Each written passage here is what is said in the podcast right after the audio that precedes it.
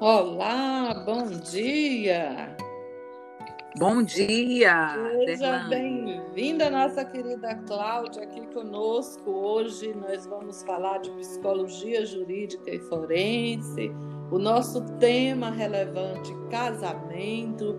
Então, Cláudia, eu queria trazer para ti aqui algumas configurações nesse tempo contemporâneo de muita dificuldade das relações e aí o tema do casamento, fiz aqui uma listinha é, que nós consideramos ser viável um relacionamento, né?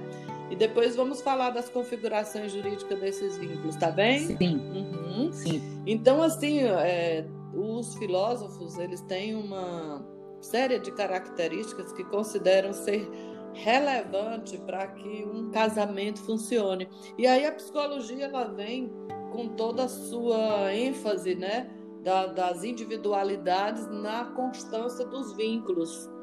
E então a gente traz compatibilidade psicológica como um item relevante para que as relações preponderem, afinidades de interesses e gostos, né, para que isso se constitua. A atração sexual é um item que muitos casais consideram importante, mas não é o determinante para a união do casamento, isso é um fato.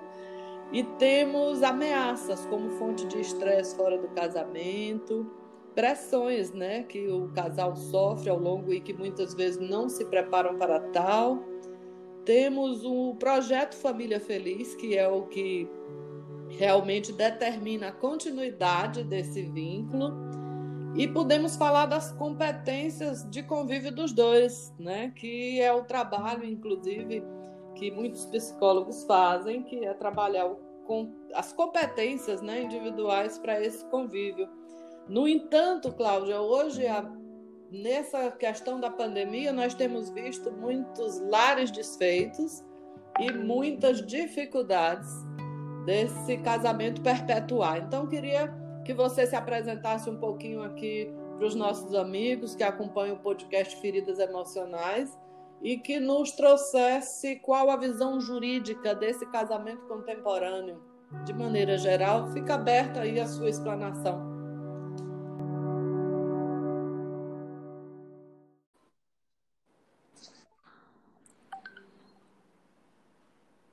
Olá!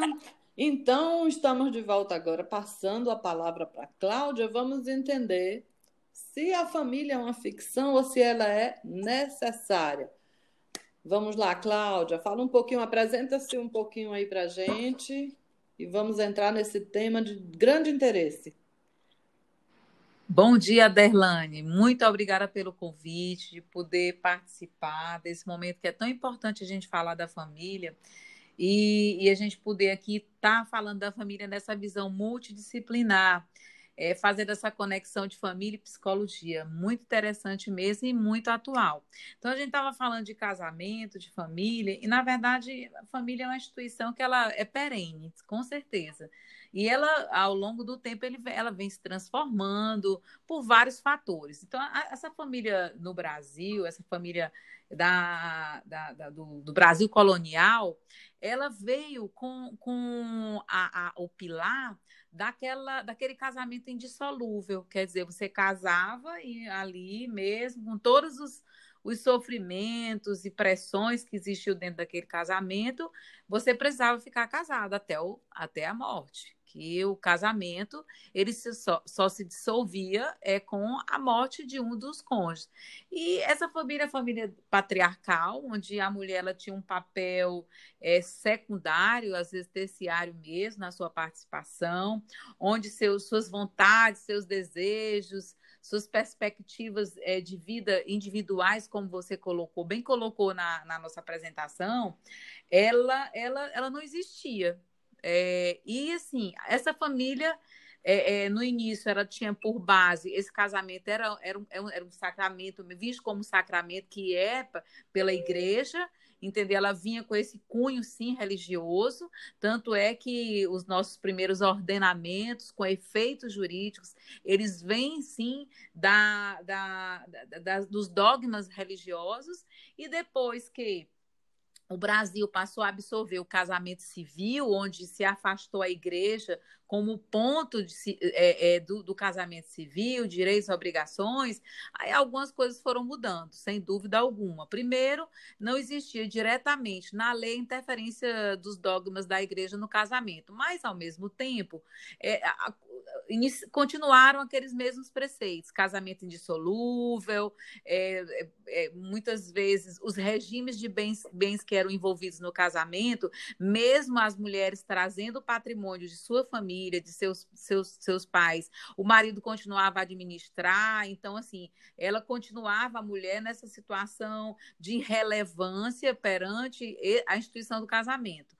O certo é que em 1977 é, devido justamente às transformações sociais, é, foi autorizado o divórcio no Brasil. E a gente viu, a partir de então, essa perspectiva de que poderíamos existir é, reconstruções de, reconstrução de casamento, reconstrução de casamentos, é, já é, com novas famílias. E, a, e o ponto é, do, do, do, divórcio no Brasil foi fundamental para isso, onde a, as mulheres ela elas passaram a ter um protagonismo, sim, dentro de, dessa relação, onde a, ela, elas partiram para a busca da igualdade de direitos e houve também a mudança no regime jurídico do casamento. Porque o que acontece é quando a gente vai casar, e isso a gente fala em tempos é, contemporâneos, né? não fala só lá do passado. Hoje a gente tem muita informação, evidentemente, é uma outra cultura que a gente vive, vivemos sobre novos paradigmas, mas quando a gente vai casar, a gente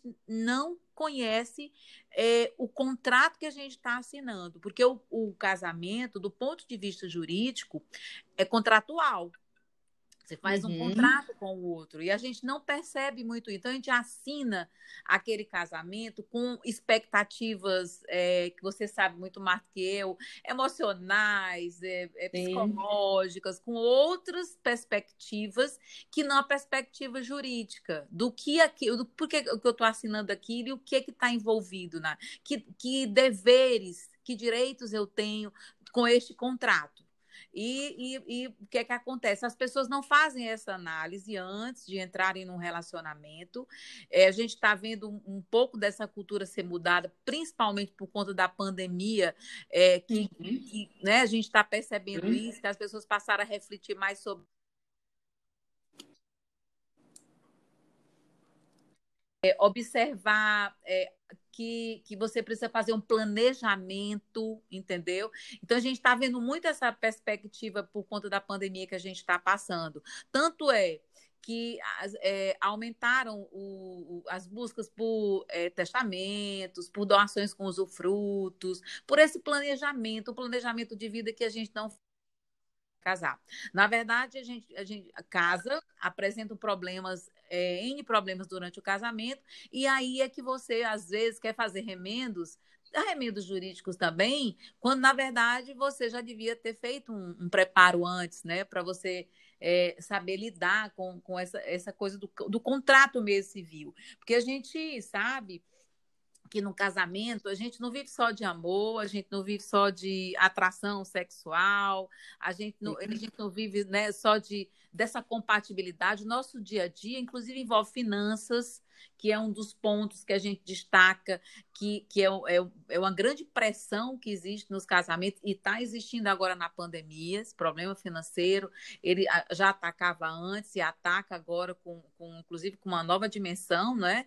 E assim, uhum. é, a gente casa ali sem saber que, por exemplo, é, a gente tem é, as obrigações, os deveres do artigo 1566 do Código Civil a gente está envolvido lá naquele contrato que a gente assina quando vai casar, que a gente tem que ter fidelidade recíproca dentro desse casamento, que a gente é, precisa ter uma vida em comum no domicílio conjugal, assim, na casa, mas existem as exceções que, o, inclusive, o STF já a, autoriza que pessoas casadas elas possam viver em, em residências diferentes, mas eu quero dizer para vocês que isso é, isso é uma excepcionalidade quando a gente vai casar. Em regra geral, a gente quer, vai viver juntos, sob o mesmo teto, e é regra geral, mas existem as exceções que autorizam sim você residir em locais diferentes. A mútua, não é? A mútua uhum. assistência, Adelante, que a gente fala, quando a gente sim. fala de assistência, a gente pensa logo que é uma coisa material, que é dinheiro e tal. E é também. Mas quando o código fala da mútua assistência, ela fala também de uma mútua, mútua assistência imaterial, que a gente às vezes vê pouco nos casamentos, que é a coisa uhum. do companheirismo, do Sim, apoio. As questões, as questões psicológicas, né, que inclusive alcançam os filhos, né, alcançam a prole advinda daí, que é a assistência emocional. Né? E muitas, muitas pessoas hoje, é, isso cai dentro do, do, do, maior número de conflitos, que é, primeiro, a nossa competência para esse convívio, né? Foi como uhum. eu trouxe ali no início. Muitas pessoas esquecem da, da questão do cuidado, e querem manter uma vida paralela, entendem até nesse resquício de um machismo que a liberdade é uma é uma expressão masculina.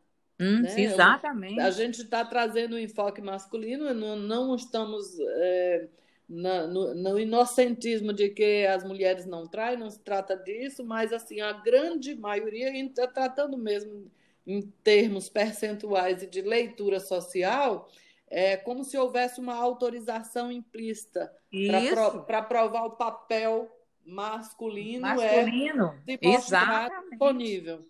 Né? E Justamente. aí tem vidas paralelas. Inclusive, Aderlane, a infidelidade masculina ela é tolerada e a feminina não é. Exato. Você pode ver o julgamento social das do, duas fidelidades. Elas, elas são totalmente antagônicas em termos de julgamento. A sociedade, inclusive as próprias mulheres, elas julgam severamente a infidelidade feminina e toleram a, a, infidelidade masculina. Isso tudo é o, resquício mesmo é da, da, nossa formação, do machismo, do preconceito, que, que, que é, se espalha em todas as esferas que você imagina. Tá. E assim, quando né, você colocou é, essa, esse, esse apoio, é porque quando a gente está num casamento, a gente vê muito, muitas pessoas se queixando, ah, mas eu não tenho apoio do meu marido, eu não tenho apoio da minha mulher, é, e, e pensa pensa que não pode reclamar isso, e pode reclamar, porque, uhum. como eu falei, isso é um dos, dos deveres do casamento. É um dever para um e um direito para outro. O, a, o sustento, por exemplo, a gente está falando da questão financeira. O sustento, o sustento é um dever do casamento. Então não tem essa de dizer, ah, eu, é o meu dinheiro. Quando a gente está casado, não tem o meu dinheiro. Lógico que respeitados os limites da individualidade de cada um, evidentemente, quem tem que trazer e relativizar isso aí, mas o dever de sustento, ele é um dos deveres do casamento. Então, essa coisa, esse, esse lado financeiro, ele não pode ser, ah, é o meu dinheiro e o seu dinheiro. Não, o casamento são, são, é nosso. Se a gente vai casar aqui com regime de comunhão, de comunhão, entendeu? Aí sim, aí isso, isso se ressalta muito mais. A guarda e educação dos filhos, a gente está vendo muito isso em pandemia, Adelane, com certeza uhum. você já já está vendo essa reclamação Sim. que as mães estão sofrendo demais na pandemia, porque praticamente os pais estão ausentes dessa participação da educação dos filhos e da guarda dos filhos durante a pandemia. Muitos é. delas, eu vi um estudo ontem é, é, da Grã-Bretanha, que muitas mulheres estão é, pedindo demissão dos seus, dos seus trabalhos, elas estão sendo demitidas, elas estão com a produção, é, produção é, é, de trabalho é, diminuídas, por conta justamente que a pandemia tem feito com que elas absorvam 100% essa guarda e educação dos filhos. E, por fim, o respeito e a consideração mútuas. Tem que ter no casamento. Não tem essa coisa de expor o outro, de constranger o outro, de ridicularizar o outro para terceiros, entre eles. Então, tudo isso está incutido. Isso pode gerar uma coisa que a gente chama de indenização por danos, que também é trazido para o direito Isso. Uhum. Então, é, nós, nós temos tantos viés, Cláudia, que realmente dá para fazermos uma retomada desse tema várias vezes. Aqui nós Sim. estamos tra trazendo, finalmente, o papel social do relacionamento, que são os cuidados mútuos, homem e mulheres, né?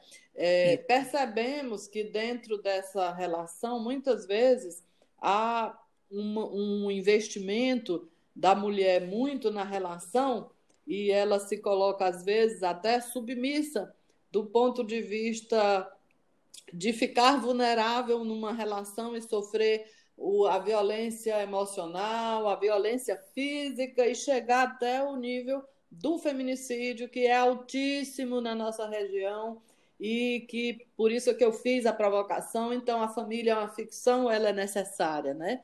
E a gente sabe que a continuidade da vida humana ela passa por isso, né? Por essa, por essa união de homem Nossa. e mulher, né? Exatamente. A própria, a própria religião já traz, né? Esse, esse enfoque que é abandona pai, mãe e irmão e segue, e segue. segue comigo, né? E aí, Isso. no seguir comigo, é, a ameaça lá na frente do paradoxo dessa escolha de uma cultura que, às vezes, agora ela traz, é, que a gente chama de cultura do cancelamento, né? Do jeito que cancela Sim. na rede social o vínculo. Horror, né? Então, muito rapidamente, os vínculos do casamento sendo muito efêmeros, né? Muito rápidos. Muito Acredito. É muito que... a cara dessa nova geração, desse novo Sim. momento. É a superficialidade, algo... superficialidade. Né? Então essa essa nova essa teoria aí do, do cancelamento, né? Se cancelar as pessoas, ela ela está muito vinculada realmente a esses novos tempos que afetaram é, totalmente a família é, a construção desses laços que eles estão é, mais superficiais, sem dúvida alguma.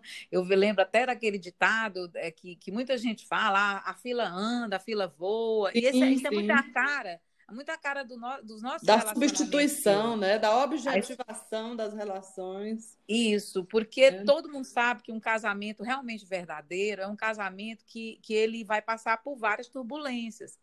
É, isso é até natural, porque eu acredito uhum. que nas crises a gente faz a reconstrução.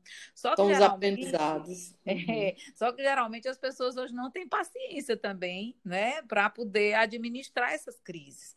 E o, o, o, que primeiro se pensa é que aquilo ali não, não, não, não vale a pena você tentar e tudo. Óbvio que um ambiente de violência é, é um ambiente muito difícil você tentar reconstrução. É, precisa assim, de terapia, de tratamento, precisa de punição a gente tem visto também a parte da violência doméstica contra as mulheres, não só mulheres, crianças e idosos, aumentarem também nessa pandemia, nesse momento que você está ali cara a cara, dia a dia, e, e não tendo como fugir, né, enfrentar os seus problemas ali do dia, do, é, do dia a dia, mas é, a gente por, por um outro lado, tem, vi, tem visto casais que estão se reforçando nessa pandemia. Eles estão realmente encontrando aqueles pontos comuns que você bem falou lá no início é, de, uhum. de, de, dessa, dessa, desse projeto. Dessa construção, familiar. né? As competências Exatamente. de convívio a dois, elas não são. É, nós hoje, com a quantidade de aporte de informação, é, nós não precisamos esperar que algo aconteça. Você pode usar o processo educativo, e aqui nós estamos trazendo dois viés relevantes né, das relações sociais, que é o aporte emocional e o aporte jurídico, e Isso. entender e buscar orientação e não, não sofrer de forma isolada, é, porque assim é difícil viver, sim, é difícil, é difícil viver uhum. perto de, de algumas pessoas, sim, é difícil, e continuar depois de algum tempo, sim, vai exigir realmente né, um conhecimento. Mas queria convidar você, Cláudia, para a gente retomar outros temas, agora já trazendo essa questão da vida e do amor em comum numa crise, né? Porque a gente sabe que o amor é raro, mas que ele existe, ele é a fundamentação e a base primeira da família. Né? Não, não podemos considerar isso como um casamento bem sucedido ser um milagre, não. Acho que eh, temos informações, instrumentos e precisamos educar realmente o nosso ponto de vista de que um projeto pessoal ele passa é, por reflexões, por tomada de decisões, por aprendizados. Com né? certeza, com certeza. E, e, muito bacana essa tua, essa tua fala, porque é, falar de amor assim é, é algo tão, tão fundamental E, porque o amor, a gente, ah, eu, eu, eu, entendo que é respeito, eu entendo que é solidariedade, mas o amor engloba tudo isso. Então, o amor é, é realmente o grande sentimento que faz a gente transformar a nossa vida e a vida dos outros, né? Então, está tá no momento de, de, pensar muito isso, de fazer esses resgates, momento em que a gente tem que é, dar, um, dar um cancelamento da, da, da, não fala, do que foi podado para a gente de falar no casamento. Eu não sei se você se recorda, mas é, antigamente tinha aquela, esse assunto de mulher, esse assunto de, de, de homem, e dentro do casamento existiam as reservas e os limites da fala que a mulher poderia participar. Por exemplo, a parte financeira, a gente não vê, como vê hoje, sem ideia, essa cultura que vem sendo alavancada ainda, da, da mulher não poder participar, né, da submissão. Da subcidadania, né? E de não poder participar, por exemplo, de negócios que o marido esteja envolvido. Eu vejo muitas mulheres falando: olha, meu marido é empresário, meu marido é, é, médico, mas eu não sei nada da vida financeira uhum. dele. Nossa, isso é um horror. Então, assim, parecem que existem temas dentro do casamento que são proibidos de serem são falados. Tabus, na, que são tabus. Né? são tabus, e a gente precisa, as mulheres, gente, ó, nós temos direitos iguais, mulheres têm direitos iguais, está lá na Constituição Federal. O, a, a questão é que a gente precisa efetivar os direitos. Não existe direito no papel. Existe direito quando a gente é, exerce ele. E essa coisa dos direitos iguais é tão importante a gente exercer. A gente é como se entregasse a cadeira e a gente não sentasse na cadeira para uhum. usá-la. Então é. a gente precisa ter e a gente vem a, a, é, conquistando esses direitos através de mais informações, como você bem colocou. Nós temos tantas informações disponíveis, lógico que a gente tem que checar a fonte, fazer filtro, tem informações também equivocadas, mas tem muita informação boa. Então, a gente tá, vive no mundo das informações e é globalizado. Então, a gente tem muito acesso a isso. Então, a gente tem como buscar esse filtro. A gente tem como, hoje, buscar ajuda profissional, por exemplo. A gente, hoje, tem mais abertura para falar com pessoas, com amigos, com família, ou, e ajuda profissional e uma fala profissional. Então, então a gente está cercado de muito mais acesso. Acesso às, às informações, às informações, acesso mesmo de denunciar uma situação que ali é, você está sendo agredida, você está sendo violentada, acesso à justiça, sim, se tem. Então, assim, a gente precisa usar essas armas é, é, de, de, forma efetiva, que às vezes a gente fica sempre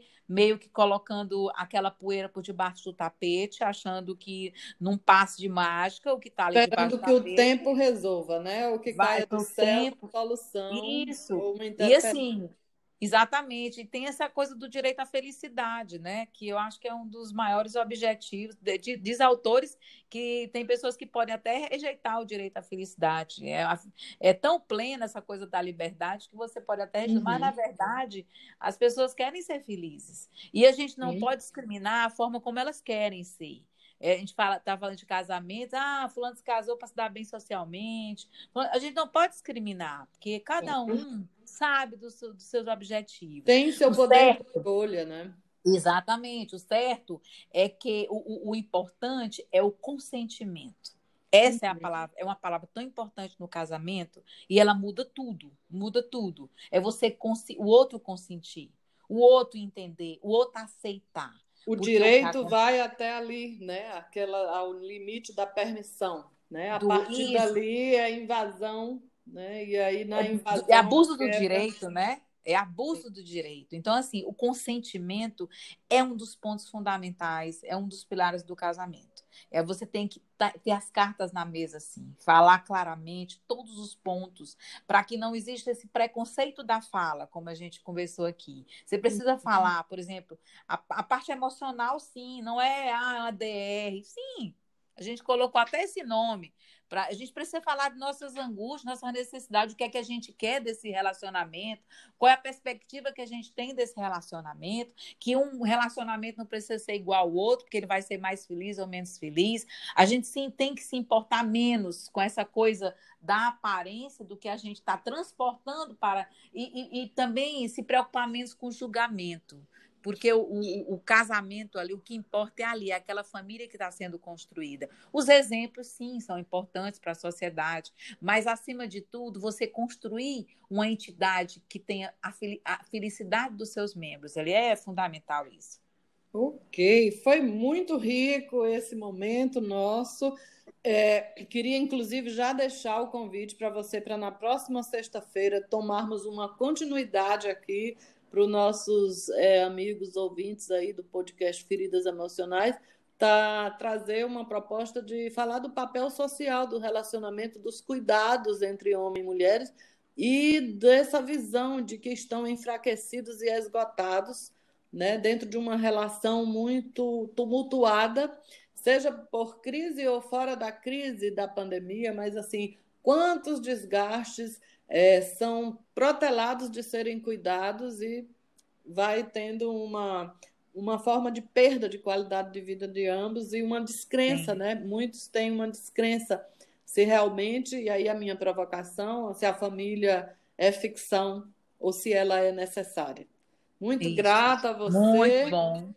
Obrigada, eu que agradeço por essa manhã aqui de sexta-feira, é, tão rica, tão assim, profunda assim, para a gente fazer essas reflexões que são tão importantes no nosso dia a dia, que somam tanto essa oportunidade da gente ver a visão de, das pessoas, respeitar a visão das pessoas e para construir uma visão sua. Isso é muito importante. Muito obrigada. Eu que agradeço por esse convite e nossa próxima sexta-feira está marcada, sim. Combinadíssimo, muito grata. Beijo grande, até mais. Beijo grande, até mais.